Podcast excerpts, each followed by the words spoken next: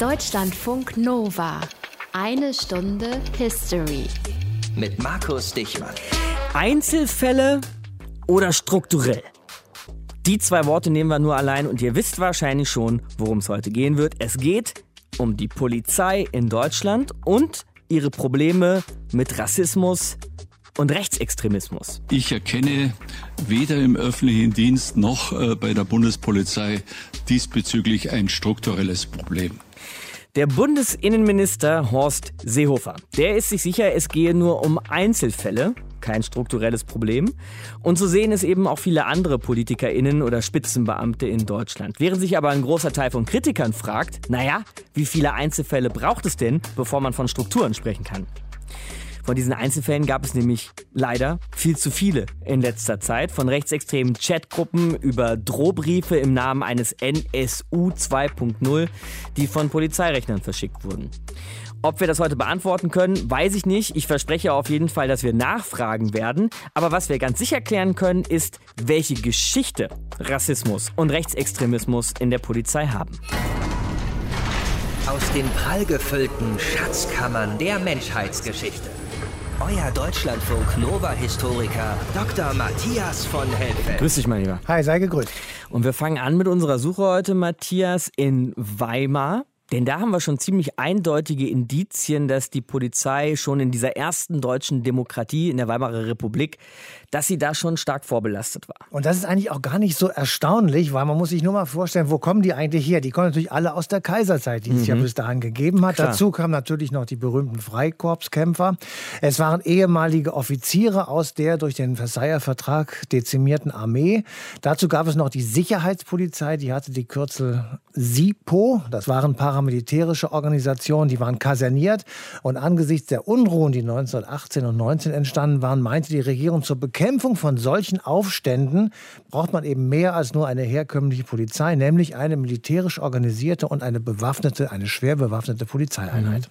Jetzt wissen wir ja aber auch aus vielen Sendungen eine Stunde History, dass Deutschland in Sachen Militär ziemlich harte Auflagen hatte nach dem Ersten Weltkrieg, als Verlierer eben dieses Ersten Weltkriegs festgeschrieben im Versailler Vertrag. Den hast du eben schon angesprochen. Da kann ich mir nicht vorstellen, dass die Siegermächte sowas wie die SIPO akzeptiert hätten. Nee, das haben sie auch nicht. Die haben natürlich sofort dagegen protestiert und sie konnten sich im Übrigen auch auf eigene Proteste in Deutschland stützen, denn die Polizei, also die regulären Polizisten, die fanden das auch nicht so besonders toll, sodass es also im September 1919 dazu kam, dass Schutzpolizisten und der Reichsverband der deutschen Polizei gegen den Auf- und den Ausbau der SIPO demonstriert hat. Also wurden dann kurzerhand die SIPO-Einheiten in die Schutzpolizeien der Länder überführt, denn es galt auch in der Weimarer Republik der schöne Satz, Polizei ist Ländersache. Ja, so gilt es by the way auch heute noch in der föderalen Bundesrepublik. Jetzt war die Weimarer Zeit ja aber, Matthias, super unruhig. Ne? Putschversuche gab es von links wie von rechts, Straßenschlachten und Attentate. Kann man dann was ausmachen, wie sich die Polizisten, die Polizeien so gegenüber den Unruhen verhielten? Die haben sich sehr unterschiedlich verhalten und man könnte fast sagen, ich sage das aber wirklich in Anführungsstrichen, das kennen wir doch. Sie waren nämlich hart, schnell und sehr effektiv, wenn es zum Beispiel gegen den linksgerichteten Spartakusaufstand im Dezember 1918 und Januar 1919 ging. Wir erinnern uns, da wurden dann Rosa Luxemburg und Karl Liebknecht ermordet. Sie waren sehr hart und effizient in den sogenannten Märzkämpfen 1919, aber sehr milde eingestellt beim rechtsgerichteten Kapp-Putsch, das war 1920. Dieser Kapp-Putsch, der wurde nämlich nicht etwa durch die Polizei beendet, sondern durch einen Generalstreik zur Verteidigung der Republik. Also du willst sagen, so ein bisschen blind auf dem rechten Auge? Man könnte das so sagen. Und ähm, die waren rechts eher blind als links. Und das Personal kam eben aus Militäreinheiten oder der Kaiserzeit. Und man muss immer bedenken, es gab einen weit verbreiteten Wunsch in der gesamten Bevölkerung, also auch in der Polizei, das System von Weimar zu kippen oder zumindest mal den Versailler Vertrag zu revidieren. Und diese beiden Aktionen wurden eben weitgehend von rechts organisiert, also aus einem Milieu, aus dem eben auch viele Polizisten stammten. Und man muss sagen, damit hatte die Polizei in Weimar doch auch eher einen guten als einen schlechten Ruf. Ja, das muss man leider in Anführungsstrichen dazu sagen. Der war eben auch deshalb gut, weil es so Leute wie den Kriminalkommissar Ernst Gennert gab. Über den haben wir Anfang Januar 2019 eine Sendung gemacht. Der war so etwas wie ein Popstar. Also wenn der Verhaftungen durchgeführt hat, dann stand das in der Zeitung. Und der sorgte dafür, unter anderem jedenfalls, dass die Polizei ein durchaus positiv besetztes Symbol der Staatsgewalt in Weimar war. Und es war eben auch in den Augen der Bürger ein wirksames Instrument zur Verbrechensbekämpfung. Eine Stunde History, die Geschichte der Polizei in Deutschland, unser Thema heute. Also auf der Suche nach möglichen Wurzeln von Rassismus und Rechtsextremismus in der Polizei in Deutschland sind wir gerade schon in der Weimarer Republik gelandet. Und wir landen dort jetzt nochmal mit unserer Deutschlandfunk Nova Reporterin Esther Körfgen, die mit uns einen Mecklenburger Offizier begleitet, der das alles miterlebt hat. Wie viel nun eigentlich von dem großen Trümmerhaufen, der früher Deutschland hieß, noch übrig geblieben ist? Viel scheint es nicht zu sein. Das schreibt Detel von Oertzen Ende 1918 in sein Tagebuch, als der Offizier nach vier Jahren Krieg zurück nach Deutschland kommt. Besiegt. Etwas, das er sich bis zuletzt nicht hat vorstellen können. Was er jetzt noch nicht weiß, seine Welt ist in einem rasanten Niedergang begriffen. Der Kaiser dankt ab, die Demokraten übernehmen die Regierung, der Adel wird abgeschafft. Und die Deutschen unterschreiben, dass sie die alleinige Schuld am Krieg tragen. So will es der Friedensvertrag von Versailles. Genauso, dass das deutsche Heer auf ein Viertel verkleinert wird. Diese namenlose Schmach und Schande, die uns tagtäglich unsere äußeren Feinde mit einer unglaublichen Brutalität antun. Detel überlegt, ins Baltikum zu gehen, sich den sogenannten Freikorps anzuschließen, Söldnerheeren, ins Leben gerufen und finanziert von der deutschen Regierung. Ihre Mitglieder, Frontveteranen und Abenteurer, vereint im Frust über den verlorenen Krieg und dem Hass auf die neue Demokratie. 1919 ruft die Regierung sie zurück ins Reich. Sie sollen jetzt Polizeifunktionen übernehmen, das Berliner Schloss bewachen und ähnliches. Die Marinebrigade Erhard ist so ein Freikorps. Ihr Führer, Hermann Erhard, schmiedet Umsturzpläne zusammen mit dem Ex-Generalstabschef Ludendorff und dem rechtsextremen Politiker Wolfgang Kapp. Als die Regierung beschließt, die Freikorps ganz aufzulösen, setzt Erhard seine Marinebrigade in Marsch Richtung Berlin. Niemand hält sie auf. Höre hier, dass in Berlin anscheinend ein Militärputsch gegen die jetzige Regierung im Gange ist. Die Nachrichten überstürzen sich. Kapp hat sich zum Reichskanzler ausgerufen. Die alte Regierung hat den Generalstreik proklamiert und sich nach Dresden begeben. Nie mehr wird es einen so großen und so erfolgreichen Generalstreik geben. Ganz Deutschland macht mit. Die Putschisten bekommen keinen Nachschub. Der Putsch erstickt im Keim. In den folgenden Wochen herrscht Chaos. Überall stehen die Arbeiter auf. In Mecklenburg marschiert das Freikorps Rosbach auf. Er schießt demonstrierende Arbeiter. Detel ist klar auf der Seite der Soldaten. Abends um halb acht dringt eine Rotte junger Menschen bei Kommerzienrat Lönnes ein, um nach Waffen zu suchen. Ich gehe erst zu seiner Unterstützung mit hinein, dann aber schnell in meine Wohnung, um die eigenen zu verstecken. Die Arbeiterschaft bewaffnet sich überall in Deutschland und trifft auf die Soldaten der Freikorps. Eine explosive Mischung. Hunderte sterben. Es kommen aus Grevesmühlen telefonisch die wildesten Meldungen um einen nahe bevorstehenden Angriff der Bande auf Damshagen. Eine rote Armee, brillant ausgerüstet, steht im Ruhrrevier. Die Rote Ruhrarmee, mehr als 50.000 bewaffnete Arbeiter, kampferfahren vom Fronteinsatz im Weltkrieg. Doch gegen Reichswehr, Freikorps und Sicherheitspolizei haben sie keine Chance. Wieder sterben Hunderte. In ganz Deutschland sollen große Truppenverschiebungen im Gange sein. Man befürchtet wieder ernstlich Putsche. Ob von rechts oder links, weiß ich nicht. In Mecklenburg sollen jetzt Sicherheitspolizisten für Ordnung sorgen, die allermeisten von ihnen ehemalige Soldaten. Ehrensache, dass sie ihre alten Kameraden von der Reichswehr unterstützen. Nicht nur in Mecklenburg. In Perfektion spielt diese Rolle der Münchner Polizeipräsident. Der versorgt Hermann Erhard, den als Landesverräter gesuchten Brigadeanführer, mit gefälschten Ausweisen. So kann der ganz in Ruhe eine neue rechte Organisation gründen. Der Sender Phoenix hat das dokumentiert. Unter dem Tarnnamen einer Holzfirma gründet der Putschführer im Frühjahr 1920 die Organisation Konsul, die OC. Der Konsul, das ist Erhard. Innerhalb weniger Monate wächst die Organisation Konsul auf tausende Mitglieder an. Straff paramilitärisch organisiert, aus einer effizienten Mischung aus preußischem Büroalltag und Militärdrill, samt Geländecamps, Waffenlagern und Kontakt zu tausenden anderen ehemaligen Freikorpskameraden in ganz Deutschland. Im Notfall schnell zu mobilisieren. Hunderte politische Morde gehen auf ihr Konto, darunter die an Ex-Finanzminister Matthias Erzberger und Außenminister Walter Rathenau. Das geht Detel zu weit. Solche völlig überspannten Kerle, die noch glauben, mit derartigen rohen und gemeinen Mitteln ihrem Vaterland dienen zu können, müsste man, wenn man sie fasst, zunächst einmal tagelang verhauen. Der Chefankläger am Staatsgerichtshof sieht das anders. Er verharmlost die Tat, kann keine Verbindung der Täter zur Organisation Konsul feststellen.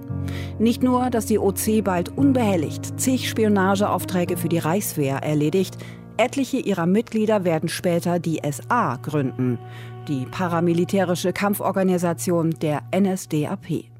Deutschlandfunk Nova Reporterin Esther Körfgen. In einer Stunde History hat sie einen Mecklenburger Offizier für uns begleitet im Jahr 1918. Jetzt sprechen wir heute hier in einer Stunde History oft und viel über die Polizei. Wir müssen uns an der Stelle aber schon noch mal Mühe geben, das auseinander zu klamüsern, denn Matthias, die Polizei, das gibt es in der Bundesrepublik eigentlich nicht. Also wenn man es genau nimmt, dann hat man nicht zu sagen die Polizei, sondern die Polizeien. Mhm. Also bleiben wir bei der Bundesebene zunächst mal, da gibt es zwei polizeiliche Institutionen. Das eine ist die Bundespolizei, die hat ganz grob gesagt die Aufgabe, die Grenze zu schützen und wenn zum Beispiel Corona-Zeit ist, sie auch zu schließen und das zu überwachen. Sie ist für den Schutz von Bahnhöfen und von Flughäfen da und sie schützt die Ämter und Behörden, also zum Beispiel die Ministerien des Bundes. Dann gibt es das Bundeskriminalamt, das ist die Institution zur nationalen Kriminalitätsbekämpfung gemeinsam natürlich mit den Landeskriminalämtern, auf die wir gleich noch kommen. Dann mhm. ähm, ist ihre Ermittlungskompetenz länderübergreifend und das Bundeskriminalamt wird tätig auf Anordnung des Bundesgeneralanwaltes oder des Bundesinnenministers und es ist zum Schutz aller Mitglieder von Verfassungsorganen zuständig, also Bundestagsabgeordnete, Richter am Bundesverwaltungsgericht und so weiter und so weiter. Das hast du gerade schon angedeutet. Das spiegelt sich dann von der Bundesebene, aber auch noch mal runter auf die Länderebene. Ja, also man müsste eigentlich genau genommen sagen, wir haben 17 16 Polizeien, eine vom Bund und 16 von den Ländern. Und diese Länderpolizeien, die haben natürlich unterschiedliche Aufgaben. Da gibt es Schutzpolizei, Kriminalpolizei, Wasserschutzpolizei, Bereitschaftspolizei. Und was das jetzt im Einzelnen für das jeweilige Land bedeutet, ist eben die Sache der Länder selbst. Das Verhältnis untereinander ist auch sehr unterschiedlich geregelt. Und es gibt natürlich, man denkt es schon, 16 Landeskriminalämter. Und die wiederum haben die berühmten SEKs, die mhm. kennen wir alle aus Kriminalfilmen, die Spezialeinsatzkommandos besonders die bei Terroraktionen, bei Geiselnahmen oder eben bei ganz besonderer Schwerstkriminalität zum Einsatz kommen. Und es gibt die mobilen Einsatzkommandos, die machen Observation und Fahndung. Also man kann sagen, die Polizei in Deutschland ist sehr, sehr spezialisiert und je nach Bundesland anders aufgestellt. Und es gibt nicht die Polizei, sondern die Polizeien.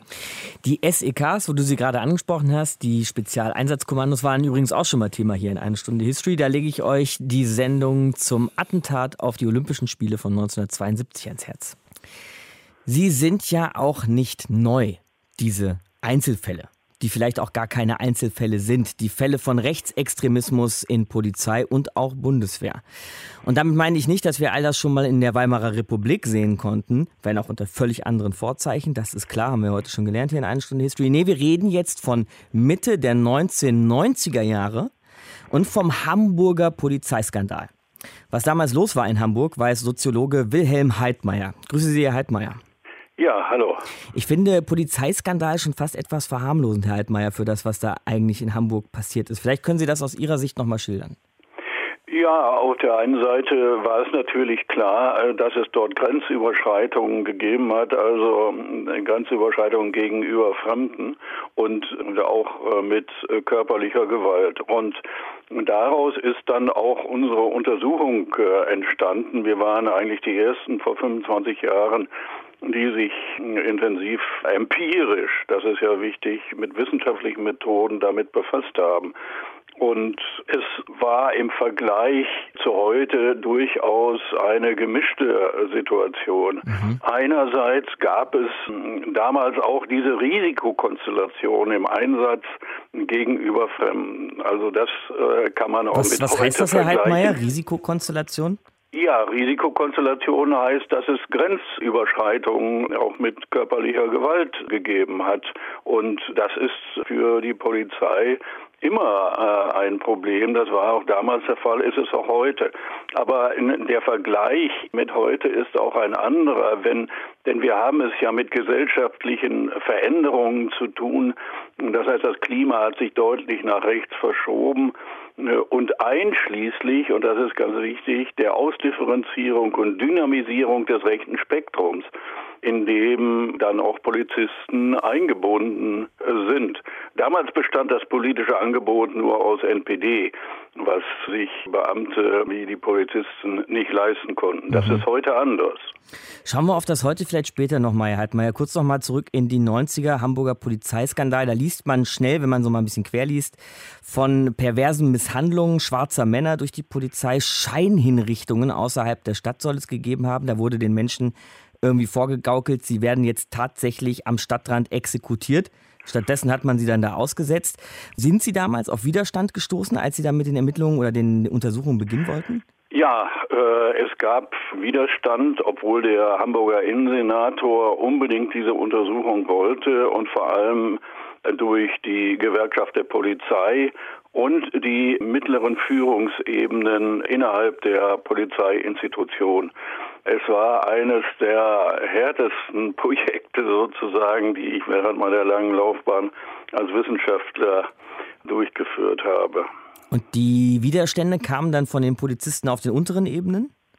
Wir haben ja damals einen revierspezifischen Ansatz gewählt. Das heißt, wir waren in sechs unterschiedlichen Revieren im Stadtbereich Hamburgs, um zu sehen, wie sich Risikokonstellationen in unterschiedlich belasteten Stadtteilen ausgewirkt haben. Und da waren es nicht so sehr die Polizisten, die auf der Straße waren, also die wirklich äh, dann äh, in diese Risikoeinsätze hineingehen mussten, sondern wie gesagt, das war eher die Gewerkschaft damals und auch die mittlere Führungsebene. Wir haben ja damals vor allem auch mit den Polizisten, die vor Ort waren, immer wieder geredet. Das heißt, wir waren in den Revieren und haben nicht etwa einfach nur anonym einen Fragebogen verteilt, um mhm. dann zu sehen, ob die Leute fremdenfeindlich eingestellt waren. Das war ein Moment, aber wir wollten Gesicht zeigen, um deutlich zu machen, wir sind interessiert daran herauszufinden, wo liegen diese Risikokonstellationen in den jeweiligen Revieren. Und was waren damals vielleicht Ihre Schlüsse oder auch Ihre Empfehlungen, um diese Strukturen aufzulösen? Ja, es gab eine ganze Reihe von Empfehlungen und das schon vor 25 Jahren und die, äh, das behaupte ich, die sind immer noch gültig mhm. und finden inzwischen auch zunehmend Interesse innerhalb verschiedener Polizeien. Also erstens ging es darum, dass man äh, versuchen muss, den Chorgeist innerhalb der Reviere aufzubrechen. Und das kann man unter Umständen, und das war ein Vorschlag, durch Rotation. Äh, denn in diesen Dienstgruppen äh, entwickeln sich ja auch immer Machtkonstellationen und mhm. Abhängigkeitsverhältnisse. Dann zweitens, ganz wichtig, dass Fortbildung über die Mechanismen von Grenzüberschreitung nicht äh, in, äh, auf Einzelpersonen gerichtet sind, sondern immer wieder auf Dienstgruppen, um deutlich zu machen, wie diese Mechanismen ablaufen. Der ein weiterer Vorschlag war damals schon, unabhängige Polizeibeauftragte äh, einzurichten und zwar unabhängig. Das ist der entscheidende Punkt. Und ein letzter Punkt aus dieser ganzen Liste von 15, 16 Vorschlägen.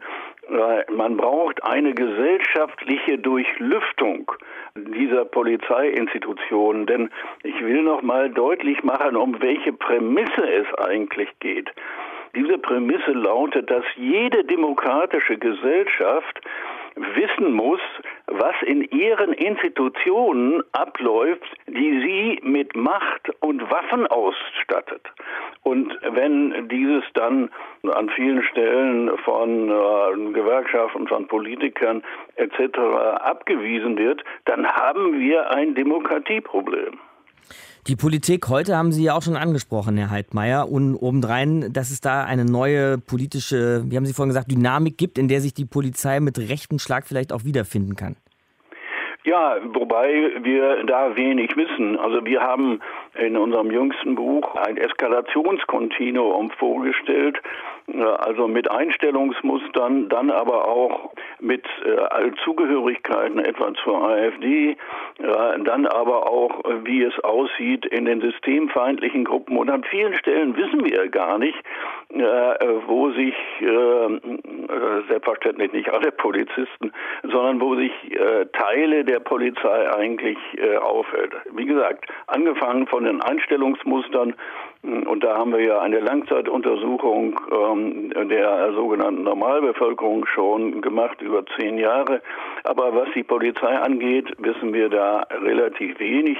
Und ähm, hinzu kommt ja, dass es äh, ein Taktieren von zahlreichen Politikern gibt, um, um Abschirmung äh, zu, äh, durchzuführen. Und dann wird der der Begriff des Generalverdachts äh, eingeführt, obwohl niemand ernsthaft äh, dieses behauptet. Aber das gehört zur Immunisierungsstrategie etwa von Herrn Seehofer oder auch äh, der Innenminister von Nordrhein-Westfalen, Herr Reul, tut sich mit einer Art von Wissenschaftsfreundlichkeit äh, hervor. Mm, und äh, das sind äh, sehr bedenkliche äh, Entwicklungen und äh, ich bin gespannt, wie sich das weiter hinzieht. Wir sollten mehr wissen über die Männer und Frauen, die wir unter Waffen setzen, sagt Soziologe Wilhelm Heidmeier hier bei uns in Deutschlandfunk Nova. Herr Heidmeier, danke fürs Gespräch.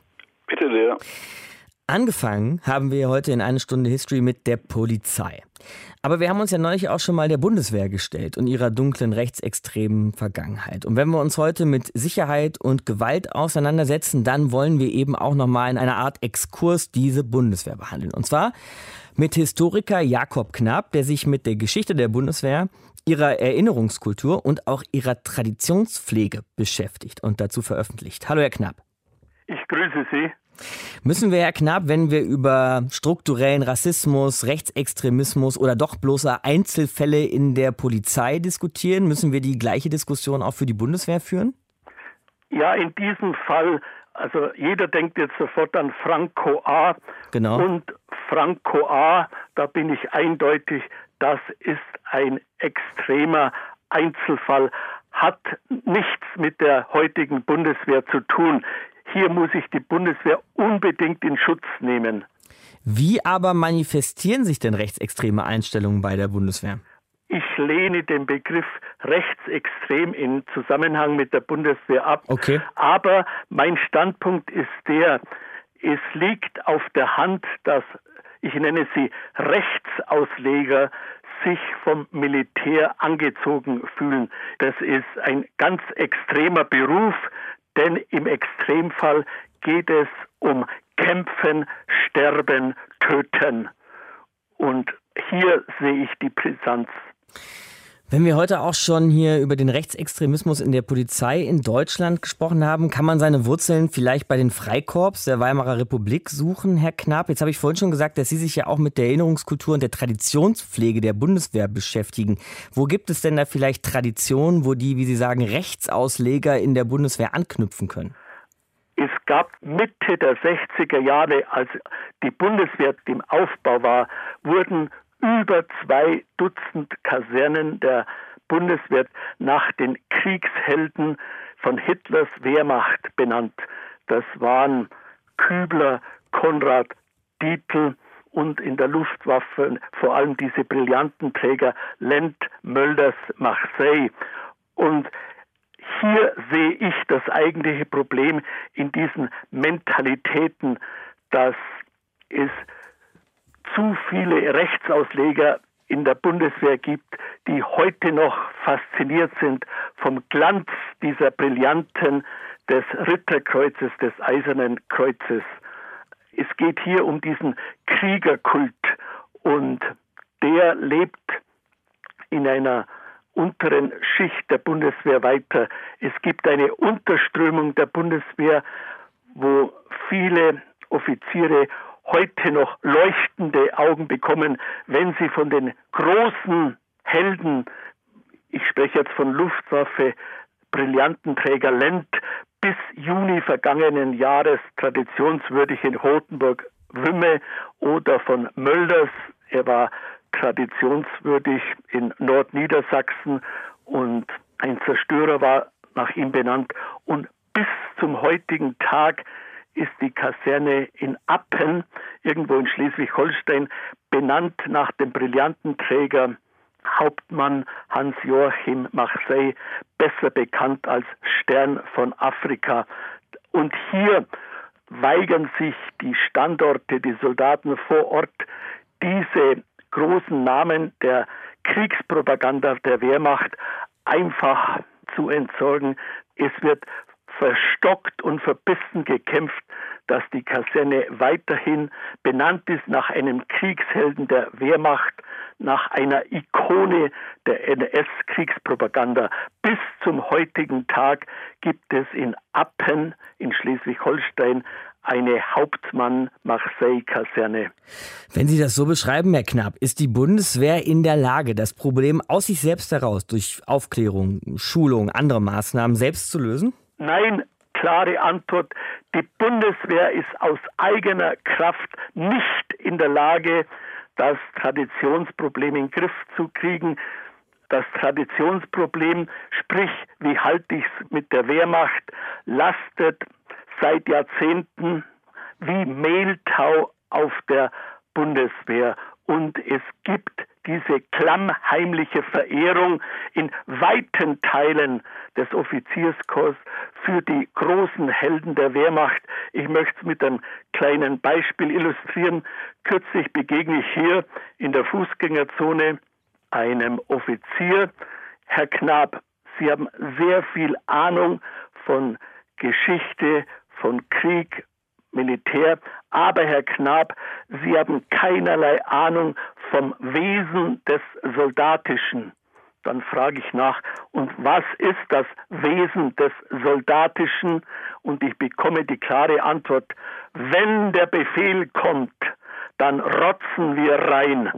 Und das ist der innerste Kern der heutigen Bundeswehr, denn Sie brauchen diese kämpfende Truppe, die sich dann vor allem zeigt in der KSK. KSK, das vielleicht noch mal zur Erklärung, Herr Knapp, das ist das Kommando Spezialkräfte der Bundeswehr. Und dann ist es kein Wunder, dass es diese massive Ansammlung von Rechtsauslegern bei dieser Elitetruppe KSK gibt. Und eins ist klar, wenn der Befehl kommt, dann rotzen die rein. Sagt Jakob Knapp, Historiker hier bei uns in eine Stunde History. Ich danke Ihnen fürs Gespräch, Herr Knapp. Danke Ihnen auch. Schauen wir nochmal über den Tellerrand und auf ein ganz großes Thema des Jahres 2020, also des letzten Jahres, des vergangenen Jahres, nämlich auf Black Lives Matter. Denn Matthias, Rechtsextremismus und Rassismus bei der Polizei oder Racial Profiling, das ist ein weltweites Thema seit den Ereignissen in den USA. Ja, und ganz, ganz besonders nach dem Tod von George Floyd. Ich erinnere noch mal daran, das war der 25. Mai 2020 in Minneapolis im US-Bundesstaat Minnesota. Acht Minuten und gestoppte 46 Sekunden hatte er das Knie eines Polizisten im Nacken, bevor er qualvoll starb. Sein Betteln I Can't Breathe ist das Synonym für weltweite Aktionen Aktion gegen Polizeigewalt geworden. Und, das ist schlimm genug, George Floyd war eben nicht der Erste, der unter solch einem Einsatz zu leiden hatte und der unter einem solchen Einsatz auch gestorben ist. Nur ein weiteres von sehr vielen Beispielen aus den Vereinigten Staaten. Kurz davor, 13. März 2020.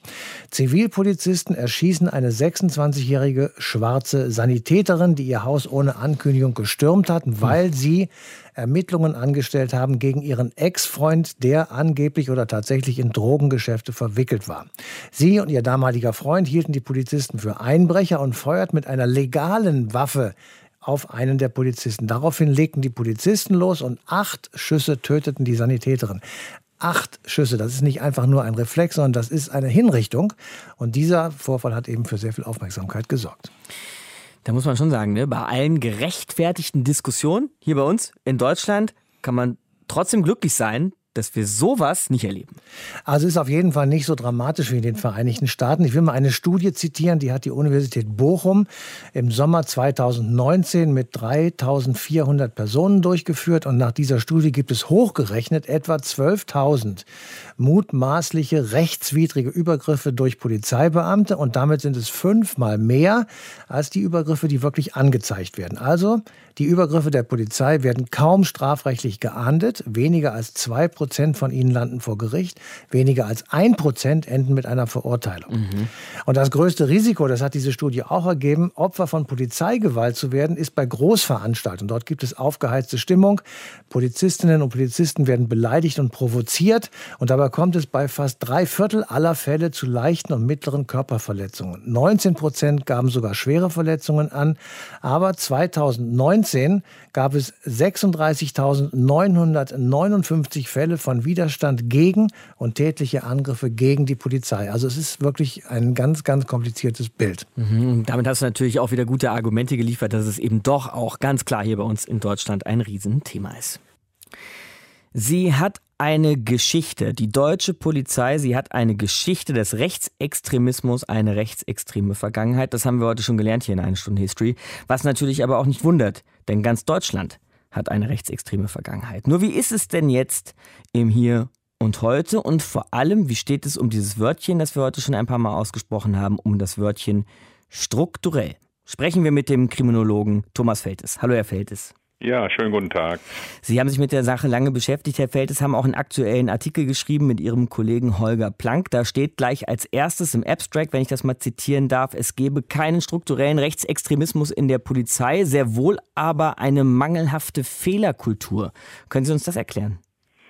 Die Aussage basiert schlichtweg darauf, äh, dass wir davon ausgehen, dass eine Struktur an sich nicht rechtsextremistisch und auch nicht rassistisch sein kann, sondern dass es immer die einzelnen Personen sind, die in dieser Struktur arbeiten. Natürlich hat die Polizei in bestimmten Bereichen aufgrund auch ihrer Arbeitsvorgaben ein erhöhtes Risiko, dort solche rechtsextremen oder auch rassistischen Tendenzen zu entwickeln. Aber letztendlich geht es darum, und das ist dann die Aussage mit der Fehlerkultur, wie man damit umgeht, ob man zu solchen ähm, Dingen steht, ob man sie aufarbeitet oder ob man, wie das leider im vergangenen Jahr immer wieder passiert ist, das erstmal verneint und dann nur Stück für Stück zurückrudert. Bleiben wir kurz bei den Risiken, die Sie angesprochen haben. Welche Risiken gibt es denn in der Polizei für solche rechtsextremen Vorfälle, Tendenzen vielleicht auch? Ja, natürlich ist die Polizei in sich eine hierarchisch aufgebaute Institution. Wir kennen das Problem der polizeilichen Subkultur schon sehr lange, auch äh, den Code of Silence, also diese Verschwiegenheitskultur, das ist bekannt.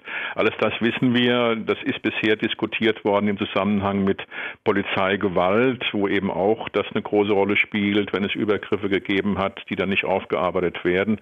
Und natürlich spielt das eben dann auch eine Rolle, wenn sich solche Dinge entwickeln, wie wir das Nordrhein-Westfalen gesehen haben und es Vorgesetzten bekannt ist oder bekannt sein müsste, mhm. zumindest wenn dort auf den Schreibtischen Dinge stehen oder in WhatsApp-Gruppen Sachen ausgetauscht werden, dann müsste reagiert werden und das ist eben nicht erfolgt. Jetzt kommen wir zu der Fehlerkultur, mangelhaften Fehlerkultur, den Fehlern, die gemacht wurden. Das heißt, es wurde einfach nicht aufgearbeitet, was da passiert ist. Warum nicht?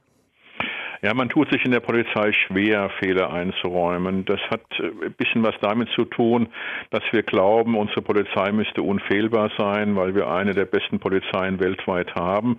Letzteres trifft auch durchaus zu, aber niemand ist fehlerfrei. Und wir haben leider in den letzten Jahrzehnten äh, so eine Struktur entwickelt, dass innerhalb der Polizei es dürfen keine Fehler gemacht werden. Und wenn Fehler dann doch gemacht werden, dann wird versucht, das zu vertuschen. Und das führt dann auch zu einer Abhängigkeit, weil jeder macht mal Fehler und der Kollege weiß das dann oder die Kollegin und so entsteht eine innerstrukturelle Abhängigkeit voneinander.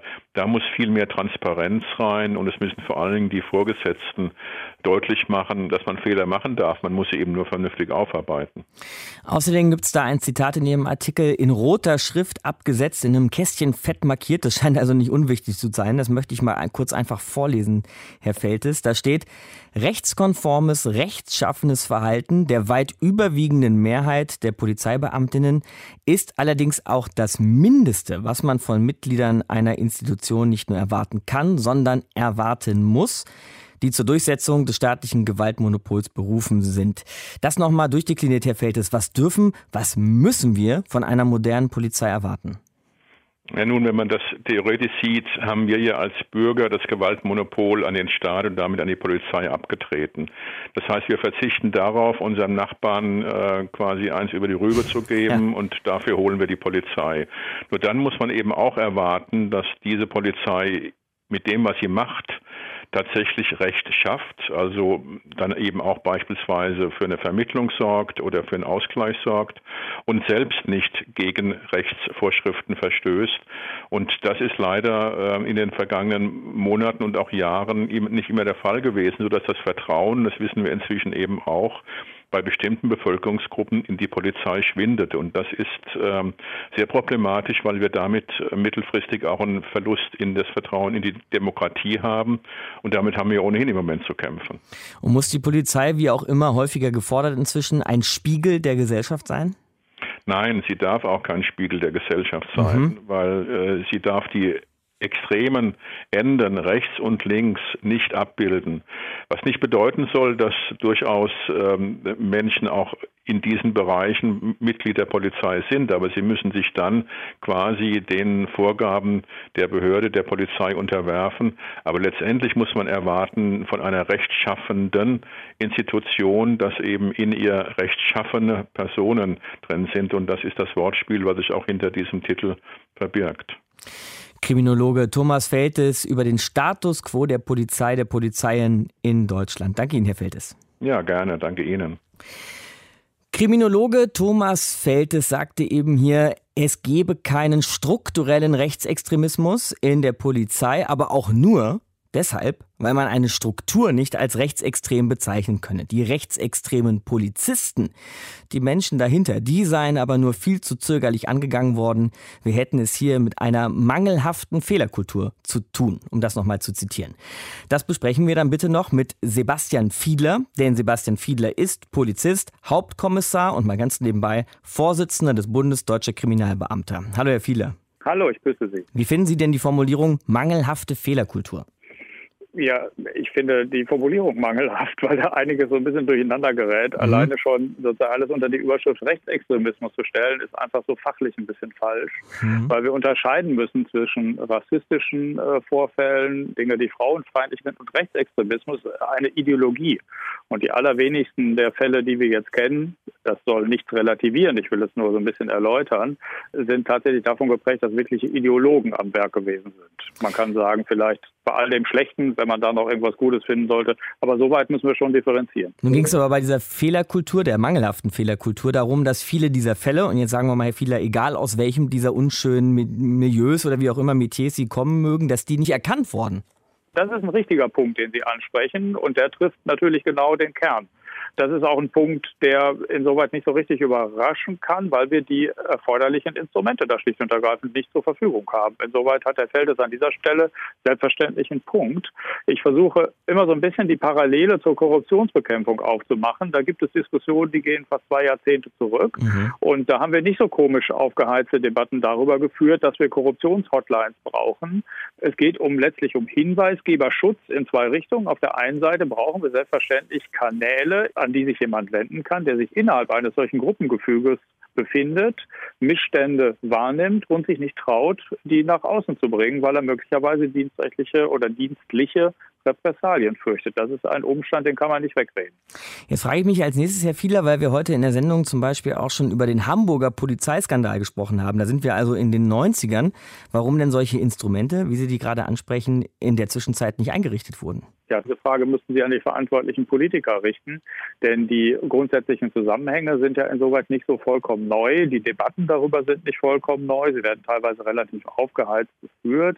Am Ende geht es nach meiner Bewertung nur darum, dass wir die Organisation als Ganze schützen müssen und dass wir diejenigen schützen müssen, die ihren eigenen dienstlichen Umfeld, Missstände und hier geht es ja um handfeste Straftaten in Teilen, dass sie eine Gelegenheit haben, das auch wirklich auf einem gesicherten Wege nach außen zu tragen. Und das ist eben nicht immer in allen denkbaren Konstellationen der Dienstweg, weil das Gruppengefüge dem häufig entgegensteht und weil wir viele Beispiele aus der jüngsten Vergangenheit haben, wo die Erfahrung gezeigt hat, dass sich eben die Leute nicht getraut haben, sich nach außen zu wenden. Das muss man einfach zur Kenntnis nehmen und auch die Leute, die im Moment in den Ermittlungen unterwegs sind, äh, sind einigermaßen entrüstet von dem, was sie dort sehen und kommen zu dem gleichen Ergebnis. Wenn ich sie dann frage, was schlagt ihr für die Zukunft vor? Mhm. Was schlagen die denn für die Zukunft vor? Also was wir brauchen, natürlich gesicherte Wege und äh, heutzutage natürlich reden wir nicht nur über Telefone, sondern auch über technische Meldesysteme. Deswegen habe ich gerade schon darauf verwiesen, dass es die in der Wirtschaft schon gibt. Das ist nicht so ganz neu. Und die müssen letztlich an einer Stelle ankommen, wo die Kollegen wissen, dass erstens die Dinge sachgerecht bewertet werden und dass sie sich dort erstmal Rat abholen können. Und da gehen die Bundesländer völlig unterschiedliche Wege.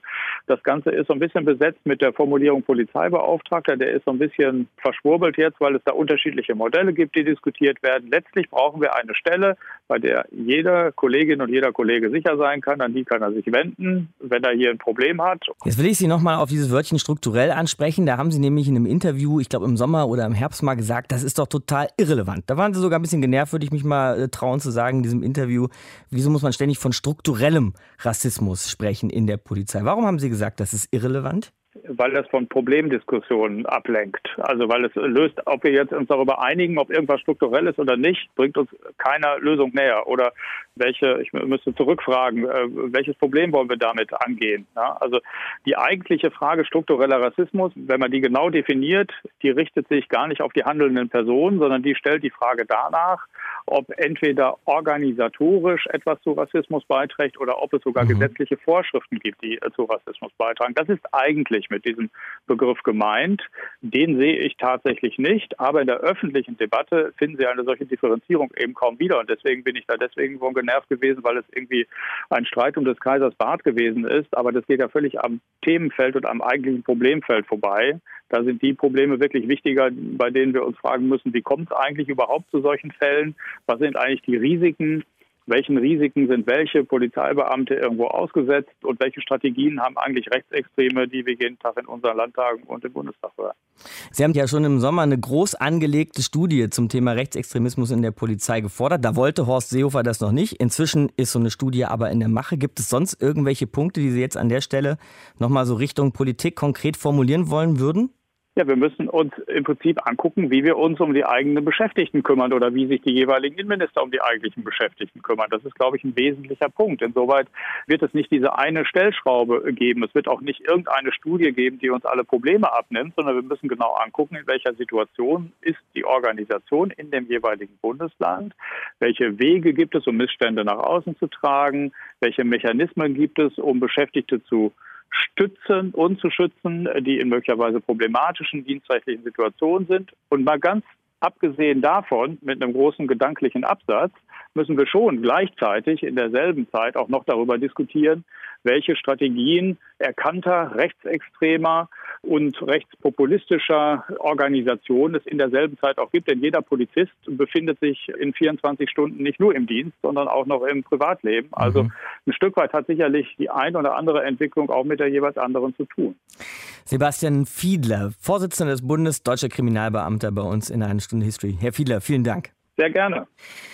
Rechtsextremismus, Rassismus in der Polizei, unser Thema heute hier, auch im historischen Vergleich. Deshalb sind wir eine Stunde History. Aber Matthias, jetzt mal so zum Schluss unserer Ausgabe, wenn du so durch die Straße schlenderst, ne? Und dir kommt ein Polizist entgegen. Macht dir dir dann Angst oder ist es dein Freund und Helfer? Also er ist nicht mein Freund und Helfer, er macht mir auch keine Angst. Aber mhm. ich habe trotzdem, ich sage mal allgemein zur Polizei doch größeres Vertrauen als Misstrauen.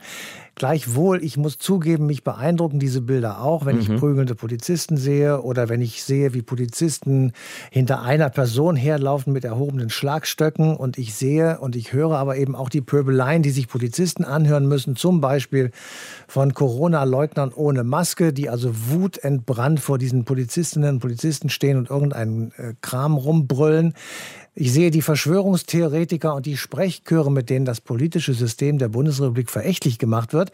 Und ich sehe und höre die Polizistinnen und Polizisten, die pauschal herabgewürdigt werden. Und zwar in einer ziemlich üblen Art und Weise. Und da kann ich nur sagen, alles in allem ist das ein wirklich schwieriger Job, den die jetzt machen. Und deswegen ähm, kann ich vieles verstehen, nicht alles nachvollziehen, aber ich kann schon das ein oder andere verstehen. An der Stelle will ich auch mal ganz kurz an die Männer und Frauen in Uniform erinnern, die 2015 sich und ihre Körper zwischen ein Flüchtlingsheim und einen rechten Mob gestellt haben. Gleichzeitig aber, Matthias, gebe ich dir auch recht, man kann wenig Verständnis haben für so Bilder, wie du sie eben beschrieben hast, mit Schlagstock und Wasserwerfern. Genau, aber trotzdem, also man hat kein Verständnis einerseits für diese Seite der Demonstration, aber auch nicht für die prügelnden Polizisten. Aber ich würde das trotzdem nicht als ein systemisches äh, Problem ansehen, sondern eher persönliches Versagen. Die Polizisten, die im Einsatz sind, die müssen auch so etwas vermutlich besser vorbereitet werden. Ich weiß aber nicht genau, ob man das wirklich kann. Kann man wirklich Realität ausprobieren? Ich bin da skeptisch, aber versuchen sollte man es ist vielleicht.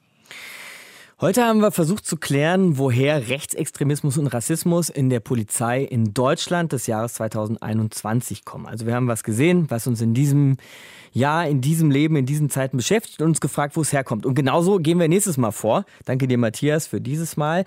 Denn wir haben in den letzten Monaten Szenen und Bilder aus einem Krieg gesehen einem Krieg in Bergkarabach. Und wo das herkommt, woher kommt dieser Konflikt um Bergkarabach in Bergkarabach, darum geht es dann nächstes Mal. Markus Dichmann ist mein Name. Macht's gut. Bis dahin, euch eine gute Zeit. Deutschlandfunk Nova. Eine Stunde History. Jeden Montag um 20 Uhr. Mehr auf deutschlandfunknova.de.